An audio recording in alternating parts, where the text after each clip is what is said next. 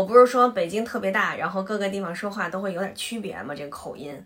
于是呢，大家就展开了激烈的讨论。有一个观点啊，我觉得挺有意思的。他说：“讲真的，我觉得不是位置的区别，而是时代的区别。”呃，其实后来我想了想，真的是这样的。小时候我姥姥她说“铅笔盒”这个发音，啊，她是说。铅笔盒儿，他管堆就是一堆两堆的堆，就念一堆两堆这样念的，大概是这个这个这个这个发音，我也说不太好。他们那种那个就是就是老老辈儿的北京话，北京话其实受到这个时代的影响哈，嗯，很多，比如说这个港台腔的影响，你你想想，咱们北京人以前肯定不这么说，说你要不要吃一点，对吧？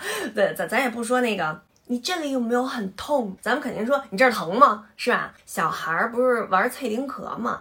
呃，就是咱小时候玩菜丁壳这样，对吧？现在的小孩他们玩是这样的，他们一定要说石头剪刀布，我都感觉他们跟咱玩的不是一游戏，你知道吗？然后另外呢，就是受这个小品的影响，我觉得特别大，咱就被这个小品的这里边的好多流行语就带着就跑偏了。比如说我现在说跑偏，这个北京人以以前不这么说，这都是小品里的，对吧？我是白云，我是黑土土，我七十一，我七十五，对吧？我属鸡，我属虎，全国人民都被带跑偏了，是吧？网络流行语，我觉得也是这个时代的产物。你看，咱现在说粉丝是什么呢？它就是一个食品，对吧？咱吃的那一一籽儿一籽儿的粉丝啊，这我不知道这个为为什么叫一籽儿一籽儿的，反正我爸是这么说。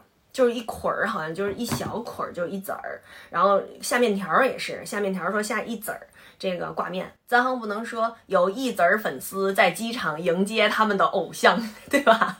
呃，这这肯定不对，因为这个粉丝呢，它是 fans 啊的一个音译，所以呢，网络时代就有好多这样的词儿也充斥到我们北京话里头了。